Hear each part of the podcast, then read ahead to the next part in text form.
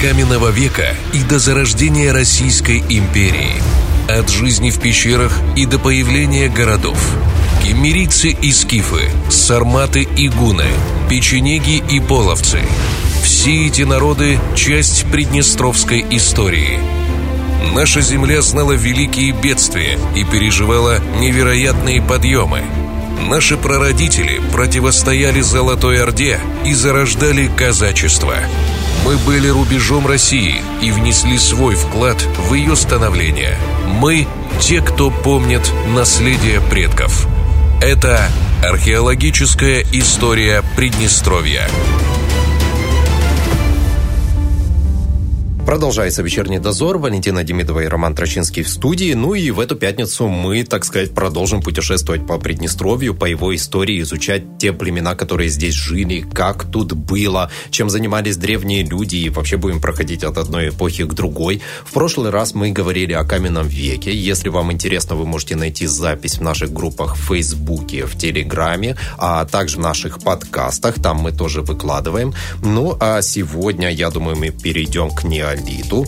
И у нас в гостях старший научный сотрудник НИЛ археология ПГУ, кандидат исторических наук Сергей Николаевич Разумов. Здравствуйте. Здравствуйте. Давайте тогда так. Каменный век когда закончился? Вот если говорить применительно к территории Приднестровья, это какие года? Есть какой-то, знаете, его сказать, а вот здесь закончилось все? У кого-то закончился раньше, у кого-то чуть позже, даже на территории Приднестровья я уже говорил, в некоторых местах Земли до сих пор не закончился. Ну, если говорить о нашей территории, то около 7 тысяч лет назад на Среднем Днестре и в степной зоне, несколько попозже, наверное, на несколько столетий. Когда говорят вообще о неолите, да, я читал, там говорят, весь смысл появления неолита и его отличие от каменного века – это некая неолитическая э, революция. Что это вообще такое? Для начала хочу поправить, неолит – это тоже каменный век еще. Это тоже еще каменный, да? да? А когда он закончился, начался уже энеолит. Ага. От латинского слова «энеус» – медь, греческого литос камень, то есть медно-каменный век. То есть неолит это все еще каменный век, по большому счету. Ну, конечно же, почему каменный век? Потому что еще не стали широко использовать металлы. Но, конечно, отличие его кардинальное. Настолько велико, что действительно э, английский археолог Гордон Чайлд в свое время, э, уже почти сто лет назад, предложил термин «неолитическая революция». Угу. Ну, он был марксистом просто. И Хорошее слово. Маркс с Энгельсом объясняли революциями все кардинальные изменения в человеческом обществе уже более позднего времени. Он таким же эту терминологию применял и, соответственно, угу. и для времени более раннего. Конечно же, мы представляем, что революция это нечто, то, что происходит очень быстро, в течение там считанных дней, недель. Вот. Но революция неолитическая продолжалась, ну, как минимум, столетия. И причем, видимо, происходила она на нашей планете независимо друг от друга в нескольких местах. Угу. Заключалась она в доместикации, или по-русски одомашнивании, э, ряда видов растений и животных. Собственно, еще в начале верхнего палеолита, то есть по последним данным уже больше 30 тысяч лет назад, это находки в пещерах э, в Бельгии и на Алтае – Э, был, была домашняя собака. А домашнего приручения, чтобы понимали, это совершенно разные вещи. Угу. Кардинально разные. Приручить можно очень много разных видов животных. А домашнить очень мало. Ну, всего удалось одомашнить за всю историю человечества примерно около 50 видов животных. Угу. Остальные домашниванию не поддаются. А в чем разница тогда? Домашнивание – это использование, изменения поведения и, и даже физиологии животных э, для целей, нужных человеку. Угу. То есть э, даже по костям зоологи могут определить, что вот это волк, а это домашняя собака, а это там дикий тур, а это домашний бык. То есть это прям как у них генетика, получается, меняется? Да, это на генетическом уровне, то, что называется селекция. Ага. То есть, по сути, человек занимался ускорением эволюции. Эволюция – это естественный отбор, а селекция – это искусственный ага. отбор. Искусственным отбором э, более-менее осознанным для своих целей. Ну вот сейчас, например, установили, если вернемся к тем же собакам, это единственный вид, который до неолита был одомашнен, поскольку это помощь в охоте и в охране стоянок, соответственно, поселений человеческих – раньше, кстати, считалось, что собаки произошли от нескольких разных видов волков и шакалов. Так. Поэтому и так друг от друга разные породы собак отличаются. Угу. Но генетики уже установили довольно достоверно, что все собаки происходят от одной небольшой популяции волков. Но при этом, если там возьмите до Сен-Бернара, Чихуахуа, Совсем там, немецкую овчарку, левретку, бульдога поставьте рядом, ну, внешне это вообще совершенно разные виды животных. Ну, предок их был вообще волк. Ну, и на своего предка они, кроме разве что овчарки немецкой, угу. очень и очень мало похожи. То есть это как раз результат этой самой селекции. Вот. И такому одомашниванию, как я уже говорил, поддаются далеко не все виды животных, да и растений тоже. И вот были такие центры доместикации, как говорят ученые. Это установил выдающийся советский ученый Николай Иванович Вавилов в свое время.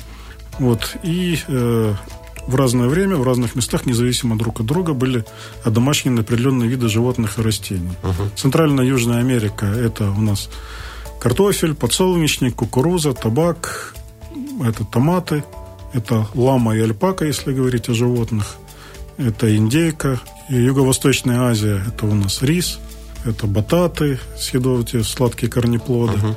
это куры, и еще там целый ряд животных, буйволы – вот, ну, соответственно, Северная Африка и Ближний Восток – это Северная Африка и Западная Азия. Все вместе – это Ближний Восток, соответственно. Это уже другие виды животных. Вот как раз это считается, что самый древний центр доместикации, во-первых. Во-вторых, собственно говоря, оттуда все пришло и к нам. То есть это зерновые, пшеница, ячмень, проса, овес, э, рожь. Это, соответственно, мелкий рогатый скот, коровы, э, овцы и козы. Это крупнорогатый скот коровы, ну и так далее. Уже позднее, видимо, были домашнены свинья и лошадь. Причем угу. лошадь как раз уже на территории степей Восточной Европы, то есть включая и нашу территорию, была впервые домашнена. То есть этот процесс не здесь происходил, это сюда потом люди уже пришли, которые это сделали. Э, да, тут стоит вернуться немножко к окончанию еще Верхнего Палеолита. Ага. Верхний Палеолит – это эпоха великих оледенений. И вот когда этот, этот самый великий, великое оледенение последнее завершилось... А мы попали это... под него тоже, здесь тоже были, да? Э, нет, где-то километров на 300-400 севернее, севернее в да. максимум оледенения стоял ледниковый щит толщиной 1-1,5 километра. Ого. Вот. Ну, естественно, влиял на все, что южнее него, в том числе. То есть у нас здесь была приледниковая зона, где жили как раз мамонты, северные олени, uh-huh. несколько южнее бизоны. Э, вот была вечная мерзлота. Температура, как я уже говорил, зимой достигали 50-60 градусов uh-huh. на пиках. Вот. Но, тем не менее, благодаря тому, что э, не было полярной ночи, лето было, в общем-то, довольно жарким, хоть и коротким – и эти все равнины давали огромное количество биомассы, то есть диких трав, которыми питались миллионные стада мамонтов, северных оленей, бизонов, ну и, соответственно, и было на кого охотиться людям. Поэтому, несмотря на холодный климат, на пронизывающие ветра с ледника, люди здесь жили и даже вполне себя, видимо, неплохо чувствовали сравнительно. Так вот, когда все это закончилось, ледник стал отступать на север, наступила э, новая эпоха после ледниковой, геологи называют голоцен. Ну, правда, некоторые из них считают, что ледниковый период не закончился, а просто наступил очередной перерыв между максимумом и леденением. Угу. Такие перерывы известны были и раньше. То есть, возможно, очень скоро, там, через 5-10 тысяч лет опять наступит великое леденение. Так что готовьтесь, запасайте дрова, шубы. Вот. Ну, пока что все говорят о глобальном потеплении почему-то. Хотя, например, приход сюда как раз первых земледельцев, то есть начало неолита нашей территории, связан с теплым таким периодом, который называется Атлантикум. Так вот, тогда средние температуры были э, выше, чем сейчас, на 2-4 градуса среднегодовые. Но это тогда да. солидно. Хотя, казалось бы, нефть, газ вроде никто не сжигал, ага. но тем не менее это чисто природный процесс. Так что, возможно, нынешнее потепление тоже связано в основном не с не деятельностью человека, а с очередным циклом природным. Ну, Перед ну, впрочем, похолоданием, получается. Да, естественно, перечередуется потепление, похолодание uh-huh. постоянно на нашей планете. Э, ну, это наша тема уже не сильно касается. Так вот, ледник отступил, и образ жизни людей сломался. То есть животные, которые здесь жили, поскольку климат изменился, он уже они уже не могли здесь прокормиться, uh-huh. они были, не были к нему приспособлены, они либо ушли на север, как северные олени, либо вымерли, ну, сначала ушли на север, потом вымерли, если говорить о мамонтах. Последние мамонты, кстати, дожили по новым исследованиям до нашей эры уже. То есть 2000 лет назад всего вымерли на островах э, Арктики. Ну, правда, они там уже из-за недостатка биоресурсов выродились. Из гигантов четырехметровых превратились в таких карликовых слоников размером с ту же немецкую овчарку. Но, впрочем, наша территория это уже не касается. В общем, климат резко изменился, и, соответственно, изменился образ жизни людей. То есть распространились здесь вместо этой тундры э, широколиственные леса почти до самого Черного моря. Состав животных стал уже практически такой же, как и в последние века. То есть это благородная лень, дикие кабаны, э, севернее, если брать, то лоси, медведи, э, южнее это дикие лошади, сайгаки и так далее. То есть, в общем-то, природа стала уже приближена к нашей современности в это время, и люди от коллективной загонной охоты на больших копытных животных перешли к индивидуальной охоте с луком и стрелами. Угу. И уже стали жить большую часть года мелкими группами, даже, возможно, семьями. То есть там 4, 5, 6, 10 человек максимум. Это проще Собираться прокормиться уже, было? Ну, так было проще прокормиться, ага. поскольку уже э, охота на одиночных животных в лесах с луком и стрелами, а не коллективная да. загонная охота на равнинах. Ага. Образ жизни совсем другой. То есть здесь начался мезолит, средний каменный век, но в целом люди все равно остались хищниками, охотниками и собирателями. Но когда кому-то становится хорошо, то есть климат здесь, конечно, стал более комфортный, где-то в другом месте от этого становится плохо. Как раз э, мягкий, влажный климат в это время был на, во время ледникового периода последнего был на Ближнем Востоке, Восточно-Средиземноморье. И там росло в предгорьях, э, в долинах огромное количество диких злаков, дикой пшеницы, ячменя, овса, проса и так далее, ржи. И на этих диких злаках паслось огромное количество и копытных, там, крупного, мелкого, рогатого скота, но только еще дикого, не домашнего. Ну и, соответственно, люди тоже там приспособились собирать эти дикие злаки, делать из них лепешки, каши. Изобрели для этого, соответственно, и зернотерки для растирания uh-huh. этих зерен, и специальные жатвенные ножи, то бишь серпы. Э, но тут климат резко меняется, то есть люди на большом количестве диких животных и злаков расплодились в тех местах. Климат меняется, становится засушливым, меняются направления основных ветров, которые несут влагу с Атлантики, и, соответственно, уже не хватает ресурсов людям для продолжения прежнего образа жизни. И вот тогда они там как раз и начинают эти растения не просто собирать, а культивировать, выращивать. Когда они выращивают растения, у них появляется запас корма для домашнего животных. И они домашнивают этих самых животных. В результате происходит эта самая неолитическая революция. Начинается она с Ближнего Востока уже около 10 тысяч лет назад. Даже чуть больше и меняется образ жизни людей. Если раньше они небольшими группами передвигались за стадами животных, на которых они охотились, максимум 30, по 30-40 uh-huh. человек на одном месте подолгу не жили, соответственно, женщина могла вырастить максимум двух-трех детей за свою жизнь при таком образе жизни. Естественно, рожала она больше гораздо, но большинство детей умирали в младенчестве. Вот, кстати говоря, пишут часто, что в каменном веке, да, в среднем люди жили 25-30 лет. Это отнюдь не означает, что вот дожил 25 лет и все, помер однозначно. Нет, на самом деле это общая смертность, э, включая детскую. Детская смертность была огромная. Больше половины детей не доживали до 10 лет. То есть шел очень жесткий естественный отбор. Ну, как в дикой природе происходит. Но если уже этот отбор пройден, человек дожил до 10 лет, то шансы дожить до 40-50 и больше лет у него были довольно высокие. Так вот, неолитическая революция привела к революции демографической. То есть количество народа стало расти в геометрической прогрессии. Теперь женщина могла за свою жизнь вырастить не двух-трех детей максимум, а нормой стали 10-15 детей. Угу на одну женщину. Люди же стали жить в больших поселках, в довольно удобных глинобитных домах, вокруг домов поля, э, пастбища. Вот, из-за того, что появилось, появились молочные продукты, детей уже можно было выкармливать, даже если у матери нет молока или она, допустим, умерла при родах, что довольно часто случалось в те времена. Да, собственно говоря, еще там 100-200 лет назад тоже это было широко распространено. Э, так вот, количество народу стало расти. К чему это привело? К тому, что плодородные земли стали очень быстро заканчиваться. Народу много, кушать всем что-то хочется. И эти самые ранние земледельцы стали расселяться во все стороны в поисках новых земель для обработки. поскольку у них было примитивное мотыжное земледелие, то далеко не любая земля им годилась. Только достаточно мягкая, достаточно плодородная, uh-huh. вот, чтобы были рядом ресурсы, вода, деревья и так далее. Вот в поисках этих самых ресурсов они стали расселяться, и очень быстро, за какую-то пару тысяч лет, через Балканский полуостров, они дошли до нашей территории. И вот как раз первые земледельцы с Балкан появились здесь уже больше 8 тысяч лет назад. Это культура старчего крич, так называемая. Вот это первый неолит.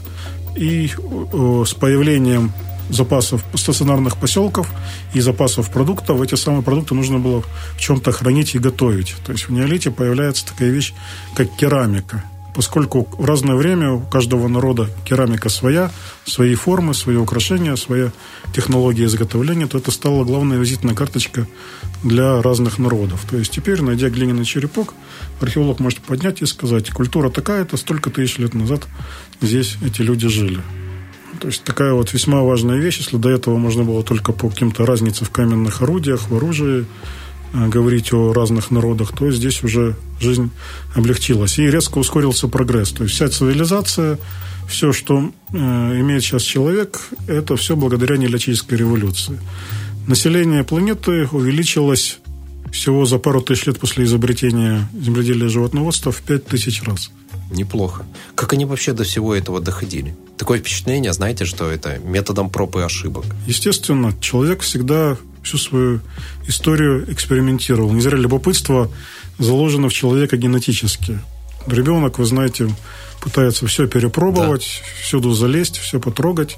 Вот это как раз то, что заложено в человека еще в его самых древнейших предков. Вот, и именно путем постоянных экспериментов это все дело изобреталось, причем зачастую независимо друг от друга в разных уголках Земли. Тоже керамика, кстати, известна, керамические изделия, глиняные статуэтки еще в Верхнем Палеолите, в Дольней Вестойнице, в Чехии, например. Но дальнейшего развития они не получили, uh-huh. потому что это было человеку особо не нужно. То есть человек уже давно-давно знал, что если из глины что-нибудь сделать и бросить в огонь, то э, глина затвердеет, превратится в камень. Ну, просто ему при его образе жизни поле, охотника палеолитического это было не нужно. Вот когда эти запасы зерна, других продуктов надо было в чем-то хранить, в чем-то варить, готовить, то тогда, в общем-то, пошла в дело эта самая керамика. Сложно себе представить, когда человек, там, например, там, питается условно какими-то там кореньями или э, какими-то там злаками, и как у него приходит в голову вообще начать их растирать, делать из них там муку какую-то, запекать. У меня нет, например. Ну, ответа. я думаю, что дикие злаки и коренья растирали, запекали, делали лепешки еще как минимум неандертальцы. По крайней мере, вот сейчас изучают зубной камень так. на зубах неандертальцев. Ага. И обнаруживают там микрочастицы, которые говорят уже, что ячменную кашку неандертальцы вполне даже кушали. Обалдеть. Тогда этого представили как суперхищников, которые ага. только одно мясо жрали всю свою жизнь. Вот получается, что нет, даже в предледниковой Европе они вполне себе собирали дикие злаки и там как-то размалывали между камнями делали какую-то кашу, может быть, лепешки какие-то примитивные. А большие были поселения?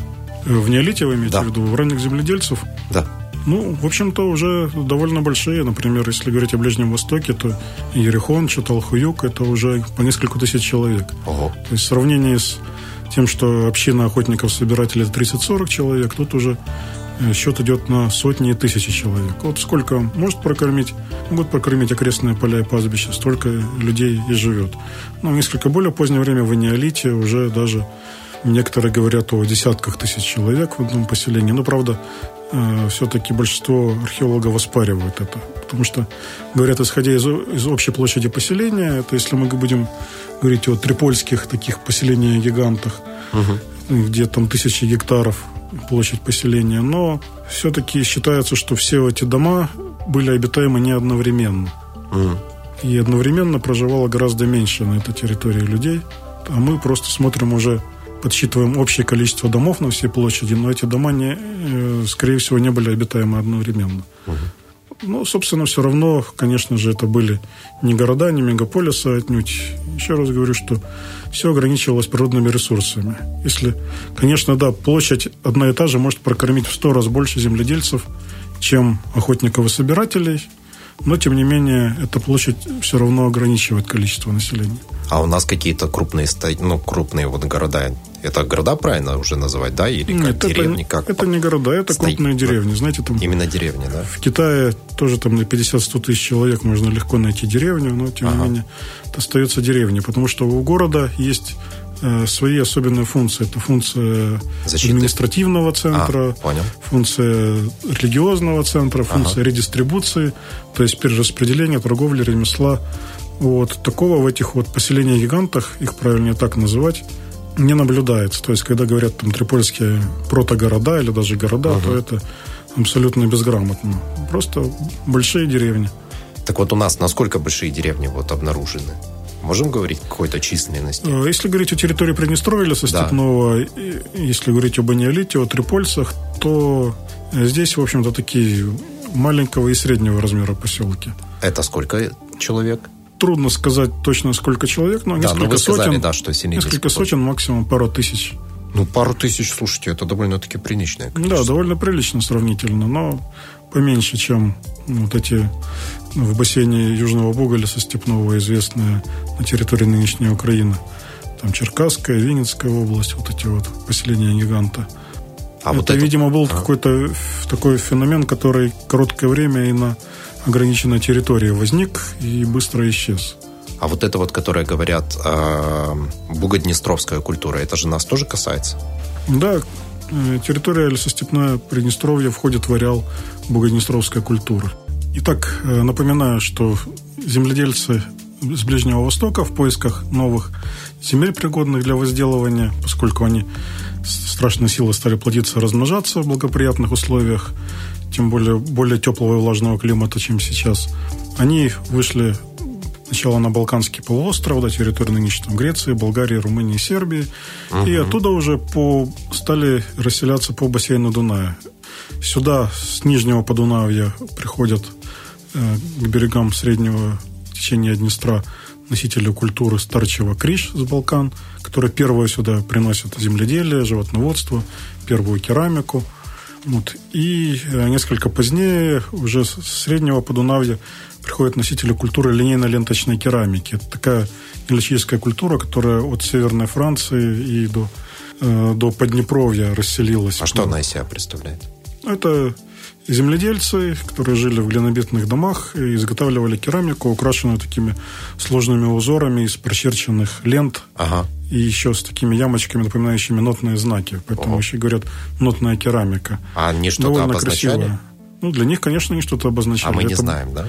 Дело в том, что эти все узоры на керамике в то время это были не просто украшения, это были магические узоры, которые были призваны содержимое этих сосудов, угу. то есть пищу как-то сохранить и приумножить. А они знали тогда консерванты, соль? Ну, конечно же, знали. Соль знали еще в палеолите. Ага. Без соли вообще человеку весьма сложно не только человеку, и животным. Естественно, соль это и был главный консервант, по сути. Угу. Так вот, э, в общем-то, под влиянием вот этих вот пришельцев из Подунавья э, местные охотники, рыболовы здесь, в здешней лесостепи между Южным Богом и Днестром э, стали тоже у них перенимать эти навыки земледелия, животноводства. Это происходило где-то примерно 8,5-8 тысяч лет назад. Угу. Довольно давненько. То есть у них появляется керамика, не такая красивая, более примитивная, чем у их западных соседей, так сказать. При этом, э, в общем-то, у большинства из них все равно главным оставались охота и рыболовство. Жили они как раз по берегам рек, там, где много рыбы. Но это уже первый, так сказать, местный неолит, причем это именно не пришельцы, а местное население, которое переняло у пришельцев с Ближнего Востока эти вот полезные навыки. Вот когда-то считалось, что вот от Бугоднестровской культуры происходит здесь на месте трипольская культура. Но сейчас получается картина совершенно другая. Так сказать, генетически по всем параметрам трипольцы это тоже те же самые потомки ближневосточных земледельцев. Поэтому, кстати, предками, как сейчас пишут некоторые малограмотные публицисты, журналисты, предками румын, молдаван, украинцев или русских трипольцы никак быть не могут, поскольку, скорее всего, говорили на каком-то языке э, родственном э, угу. ближневосточным языкам, возможно, каким-то там семитским языкам. То есть они скорее по генетике и по культуре были ближе к населению того же Междуречья, чем э, будущим там славянам или румынам, молдаванам. А вот бугоднестровская культура, она, получается, у них были какие-то особенности в э, религии, какие-то особенности именно уже в э, искусствах, там, знаете, то есть в том, что занимало человека в свободное время, хотя я понимаю, что все это, конечно, взаимосвязано у них. Ну, известны примитивные фигурки каменные, глиняные, орнаментация керамики, но в целом, к сожалению, поскольку это были небольшие поселки рыболовов, по большей части, мы ага. пока что слишком мало знаем этой нелечийской культуре. Но, получается, мы больше знаем тогда о трипольской культуре, да? Да, но это уже более позднее время. Более позднее уже идет? Это уже другая эпоха, энеолит, меднокаменный век. То есть, видимо, первые пришедшие на Днестр трипольцы застали, кстати, еще бугоднестровскую культуру, но поскольку их было гораздо больше, они были более организованы, они, видимо, их очень быстренько или вытеснили, или ассимилировали, в свой состав влили. Ну, либо же, возможно, просто уничтожили. А меднока- меднокаменный век, это какие уже наступают у нас года? На нашей территории э, это пятое-четвертое тысячелетие до нашей эры. То есть от 7 до 4 тысяч лет назад примерно. Это получается, то есть люди э, стали осваивать медь, правильно? Да, появляется первая металлургия, э, осваивается такой металл, как медь. Ага. Вот. Ну, кроме того, еще золото, серебро, свинец. Ну, конечно, да, довольно редкие металлы, а вот медь стала распространяться довольно широко. И появление меди как изменило жизнь? Ну, честно говоря, не сильно изменило жизнь. Недаром называется энеолит, это медно-каменный век. Ага. То есть медь появляется, но орудия основные остаются каменными. Э, то есть часто такие представления, вот медный, медный век, бронзовый век, что появился, люди изобрели металл, и жизнь изменилась да. потому что появилась металлургия. На самом Обычно, деле да. для этого времени все с точностью до наоборот. Из-за того, что изменилась жизнь, социально-экономическое развитие, появилась металлургия. То есть люди уже достигли такого уровня, когда они смогли себе позволить металлургию. Угу. Ну, есть ряд обществ, которые там достигли довольно высокого уровня, и даже э, ранней государственности, но при этом не знали металлов. То есть на самом деле это все не так жестко связано. Дело в том, что в чем проблема с медью? Ну, во-первых, э, первые медные изделия датируются около 10 тысяч лет назад, и даже больше. Угу. Но э, это не металлургия, медь плавить не умели. То есть находили просто медные самородки, это на Ближнем Востоке, тоже Малой Азии. Вот, пытались эти камушки обрабатывать, они красивые, зелененькие такие, вот, как малахит, ярко-зеленый, это медная руда. Вот, пытались их обрабатывать так же, как и другие камни, то есть бить по ним, чтобы их расколоть uh-huh. и что-нибудь из них сделать. Uh-huh. Люди же, как мы помним, очень любят экспериментировать. А вдруг это как-то пригодится. Говорится, если несъедобное, не полезно в хозяйстве, то хотя бы красиво. Вот. И оказалось, что эти камушки, если по ним лупить другим тяжелым камнем, не раскалываются, как все остальные нормальные камни, вот, а почему-то плющатся. плющатся. Да. И тогда из них стали делать всякие мелкие украшения и э, шилья. Ну, потому что в отличие от камня, самое шило можно заточить так, что оно будет очень острым, угу. очень хорошо, удобно им протыкать, и когда затупится, то не выбрасывать как каменную проколку, а просто еще раз заточить. То есть, ну, металлургии не было, то есть, поэтому это все еще самое, что есть кондовый каменный век. А вот металлургия появляется, кстати, как раз вот где-то на севере Балканского полуострова, на Нижнем Дунае, то есть несколько юго-западнее от нас, появляется где-то за пять с половиной тысяч лет до нашей эры. И появляется она благодаря чему? Появляется она благодаря тому, что, опять же, неолитической революции в конечном итоге. То есть у людей появляется много продуктов, появляется избыточный продукт. То есть у них появляются запасы пищи, которые они, э, которого больше, чем нужно для жизни. То есть их uh-huh. можно для чего-то использовать, uh-huh. да, на что-то поменять, допустим, и так далее. То есть появляются, соответственно, люди, профессионалы, которые не занимаются в основном добычей питания, а занимаются каким-то другим делом, а другие в обмен дают им свои личные продукты. Ага. За счет этого они живут. То есть это великое разделение труда, появление ремесла в буквальном смысле этого слова. То есть иногда под словом ремесло подразумевает любой ручной труд. То есть тогда ремесло появилось вместе с человеком 3 миллиона лет назад. А если говорить это ручное производство, ну, в отличие от фабричного машинного производства, ручное производство, за счет которого живет производитель, то это как раз и есть ремесло. То есть, чему я веду? Соответственно, какие-то люди стали делать всю жизнь каменные топоры, другие стали делать всю жизнь сосуды. Угу. Обычно это семейное ремесло, передается там от отца к сыну, от, дочери, от матери к дочери. Да, и, соответственно, поскольку эти люди уже не должны целыми днями пахать в поле, а делать там глиняную посуду только в свободное время, сказать, в выходные, вот, то у них появляется время для того, чтобы совершенствовать и экспериментировать, постоянно заниматься экспериментами. Появляются специальные гончарные печи, где уже высокая температура делается. Появляется красивая, расписанная красными, яркими красками, прочная, но при этом тонкостенная посуда. Вот. И к чему же это приводит? Приводит это как раз к появлению металлургии. Почему? То есть раньше как думали? Как люди изобрели металлургию? Да, попал кусок медной руды в костер случайно, расплавился, люди увидели э, красивую лужицу яркого металла блестящего, uh-huh. и ура-ура, стали искать такие же камушки зеленые и плавить медь. Вот. Но одна большая проблема возникла. Температура плавления меди больше 900 градусов по Цельсию, а костер дает 450 uh-huh. в среднем.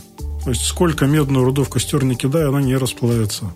Такую температуру как раз можно достичь только в специальной печи. А как изобрести металлургическую печь, если люди еще не знали, что есть металлургия и что есть металлы, которые плавятся. Соответственно, считается, что металл... первыми металлургами как раз и были гончары профессиональные, уже ремесленники. То есть появляются первые профессионалы-гончары, они постоянно экспериментируют всякими там добавками, веществами, изготавливают минеральные краски разных uh-huh. цветов для того, чтобы расписывать свою посуду. И вот, соответственно, таким образом в ходе этих экспериментов, которые продолжались не одно поколение, столетиями, скорее всего, по разным подсчетам, то нужно было провести около 100 тысяч экспериментов, чтобы изобрести металлургию меди. А вот появляется эта самая металлургия. Когда уже люди начали добывать руду, обогащать ее и плавить, и таким образом получать нужные им вещи. Но проблема в том, что процесс этот, во-первых, сложный, во-вторых, те, кто им владел, им делиться ни в какую не желал. Правильно Понимаете, делали. это стратегические преимущества. Конечно. Потому что те остальные за эти классные, блестящие, шикарные вещи вот, отдадут все, что угодно. Любую цену можно запрашивать, как вы понимаете. Поэтому металлургия распространялась очень медленно, во-первых. Во-вторых, доступных людям тогдашнего времени месторождений медной руды было очень мало на ограниченных uh-huh. участках. Это Балканский полуостров, это Кавказ, это Малая Азия, там Синайский полуостров и так далее. То есть, что это означало? Означало то, что меди было мало, и она была очень дорогая, особенно за пределами месторождений. То есть, там, где есть месторождение меди, в том регионе еще этих вещей много.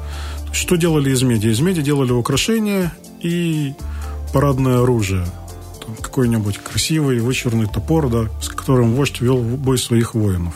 А вот у них топоры были каменные. Поскольку слишком уж дорогая эта штука, позволить себе никак не сможешь. Так сказать, ну, тоже, у нас тут тоже любой работяга на Бентли не раскатывает по городу, как вы понимаете. А вот такой вот литой медный топор там, в наших местах в неолите это как раз был аналог Бентли, так сказать, или там бриллиантового колье, как хотите. А есть такие находки? Соответственно, да, очень редко, но есть находки таких медных изделий. Ага. Еще реже золотых. То есть медь в основном это, было, это были украшения и престижное, парадное, ритуальное оружие. Именно ритуальное, не боевое. Медь же она мягкий металл. Стукнешь, и все погнется. Ну, если массивно литой топор, то и хорошо заточить, то, в общем-то, намного Ничего, эффективнее да? каменного. Ага. Серьезная вещь. Понятно. Конечно, там меч длинные из меди не сделаешь, но, в общем-то, никто этим и не, и не занимался. Это либо небольшие ножики, либо массивные топоры, тесла, массивные рубящие орудия.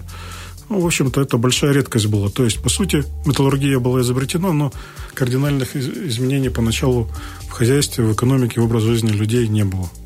Кстати, появились в это время уже профессиональные военные. Ну, я понимаю, что профессиональные, например, охотники. Профессиональные военные. Было вот такое разделение?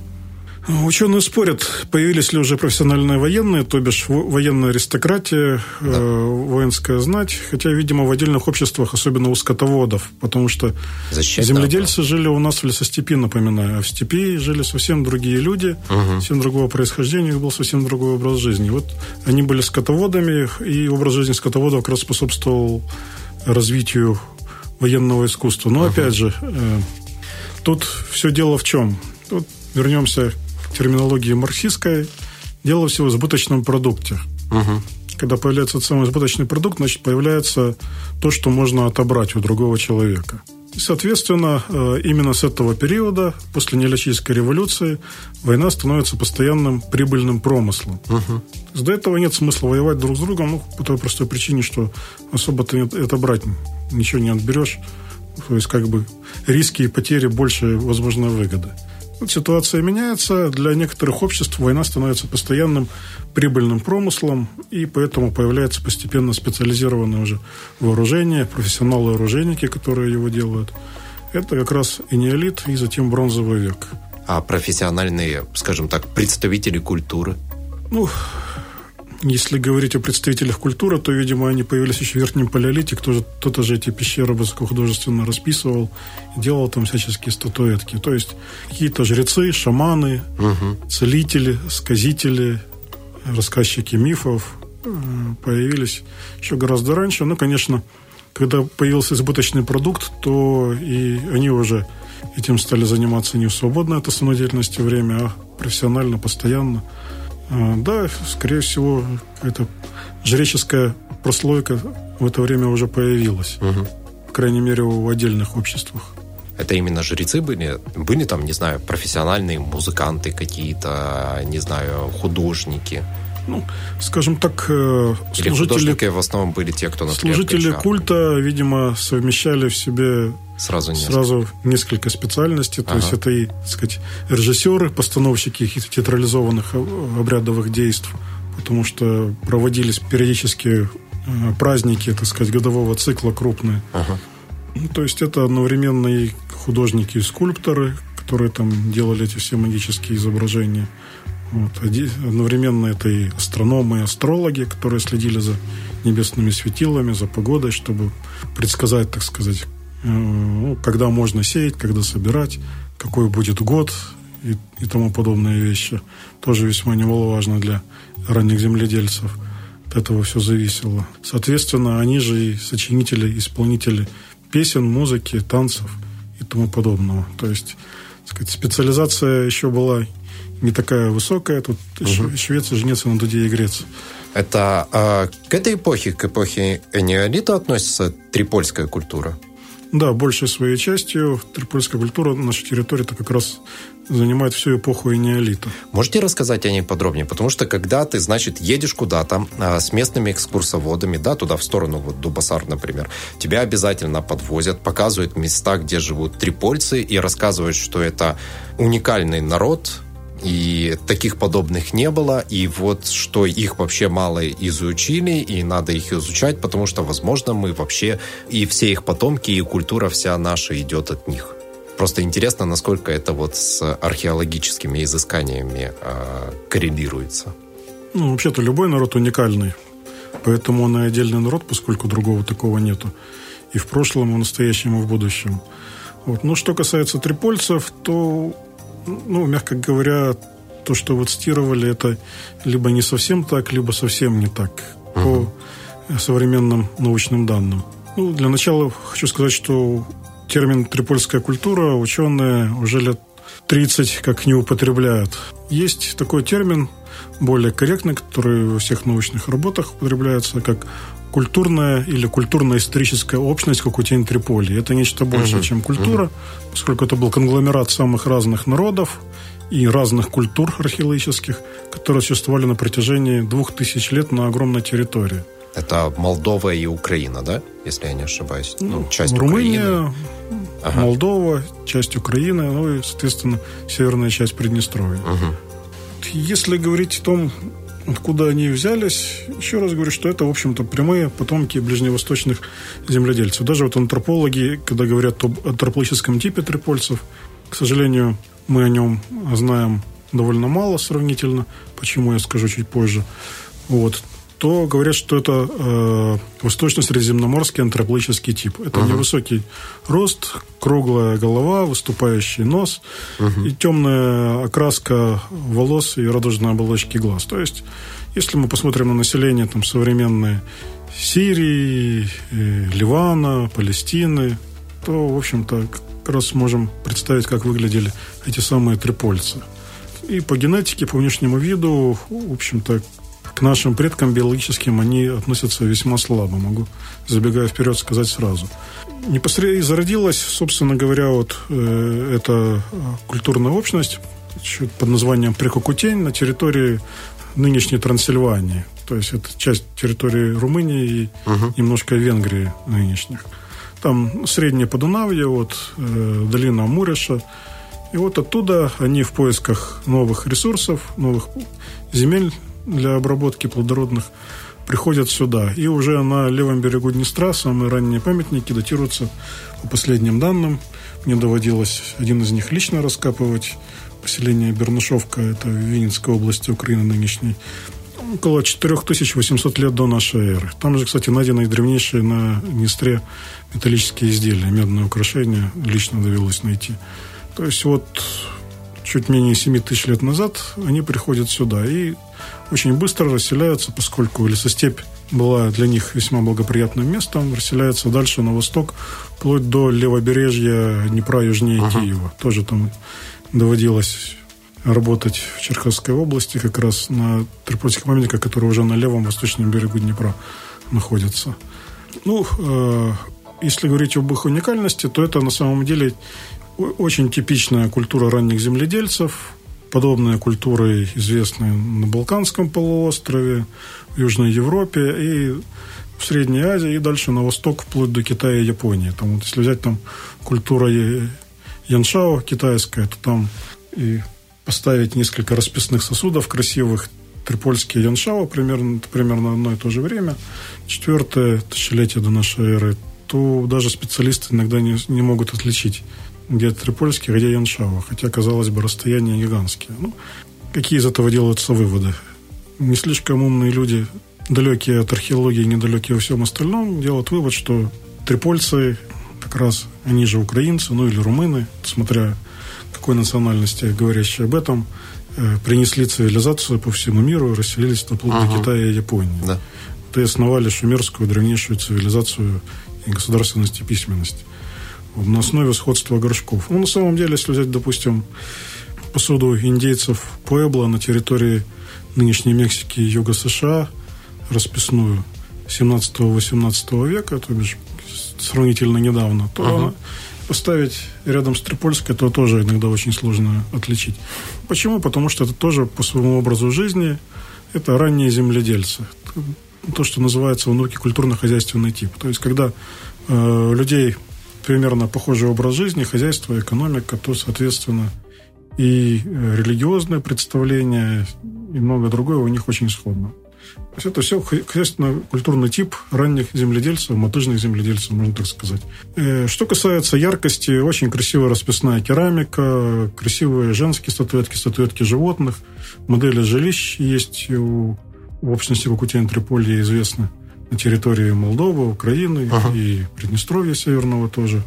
Вот. Но сказать, что чем-то это уникально и больше нигде такого в мире нету. Нет гораздо более красивая керамика, впечатляющие статуэтки, известные в то же время на Балканах. Родственных культур тоже потомков тех же ближневосточных земледельцев. Это культура Гумельница, Винча и целый ряд других. Ну, собственно, понятно, потому что у них общие предки. Та же самая культура старчего крич балканская, которая сюда приходит еще в начале неолита. То есть э, культура яркая, интересная. Чем она еще отличается от остальных? Она занимала самую большую территорию. Почему? Потому что в основном эти ранние земледельцы, они на тех же Балканах или в Средней Азии, э, в Ближнем Востоке, э, они селились, у них у всех была архитектура глинобитная. То есть, ну, деревянный каркас жилищ, который обмазывался глиной. Uh-huh либо же иногда просто из сырцово-ливных кирпичей строилось. И, э, соответственно, когда это жилище ветшало, обычно на протяжении жизни одного поколения, то оно ломалось, на его месте сверху строилось другое. Так. Но сколько там слой этой самой глины вот старого жилища оставался, то новое там было на полметра выше. И таким образом ага. получались жилые холмы, они называются телли, э, высотой в десятки метров. Ага. На протяжении тысяч лет. Вот прикольцы таким не заморачивались, все-таки в условиях восточноевропейской равнины отличались. И вот Балкана, Ближнего Востока. Э, когда, в общем-то, э, поля вокруг поселений истощались, удобрений еще никаких не знали, в качестве удобрения единственного был, были зола и пепел. Они, когда приходили на новое место, вырубали леса, кустарники, ждали, когда они подсохнут, потом это все дело сжигали, таким образом поля первые года были очень плодородные. Затем почва истощалась за 20-25 лет, вот, и нужно было искать новое место. Они находили новое место на каком-то расстоянии от старого, незанятое, строили там новый поселок, а потом торжественно старый поселок сжигали. Благодаря ага. консервирующему действию огня, потому что он как бы обжег эти конструкции из сырой глины, подсушенной только на солнце, ага. которые были в основе трипольских жилищ. Он вторично обжег керамику. Дело в том, что трипольцы керамику расписывали уже обожженную красками. И поэтому эта краска до нашего времени, э, если керамика вторично не обжигалась, не доживает. Все красивые узоры почему получились? Потому что они эти сосуды красиво расписные оставляли в этих жилищах, жилища сжигали, и вторичный обжиг консервировал эти все красивые орнаменты. То есть это вот как раз тот обычай, э, один обычай, который отличает припольцев от всех остальных культур. В этом, пожалуй, уникальность. И вторая проблема – это практически полное отсутствие могильников, кладбищ, то бишь. Почему? Известно больше пяти тысяч поселений трипольских на так. территории там, Молдовы, МР и Украины. Вот. А погребений единицы при этом. То есть люди на 2000 лет жили и почти не умирали. То при том эти погребения иногда споры вообще, они принадлежат трипольцам или каким-то посторонним людям, иноземцам, возможно, даже принесенным в жертву, человеческие жертвоприношения. Это почему? Они сжигали, что ли, своих людей? Вот непонятно, что они делали со своими умершими. В основном у этих земледельцев у них есть могильники на тех же Балканах или там на Ближнем Востоке.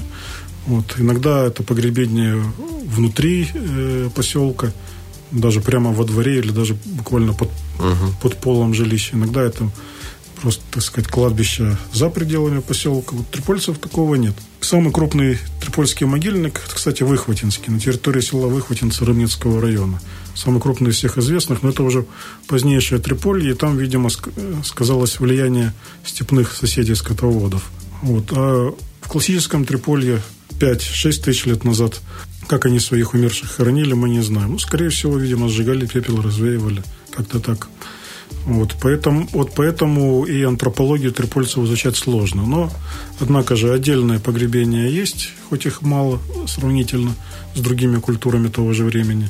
И главное, что есть реалистичные статуэтки портретные. То есть, обычно они довольно абстрактные, эти статуэтки, там, палка-палка, огуречек. Вот женские статуэтки, видимо, каких-то там богинь плодородия, там все внимание, сказать, на женственных очертаниях фигуры, на бедрах, на груди, а лицо либо вообще не делалось, либо примитивный просто защип на месте носа и дырочки на месте глаз. Но есть ряд статуэток и портретных. И вот как раз по этим портретным статуэткам тоже виден ясно этот восточно-средиземноморский антропологический тип. А вот их соседи южные, степные этих трипольцев, они как раз принадлежали к другому североевропейскому антропологическому типу. И вот они-то, скорее всего, и были что подтверждает и генетика, в основном нашими с вами предками, и чисто биологически, генетически, и по языку и культуре. А куда трипольцы делись? Есть какие-то догадки?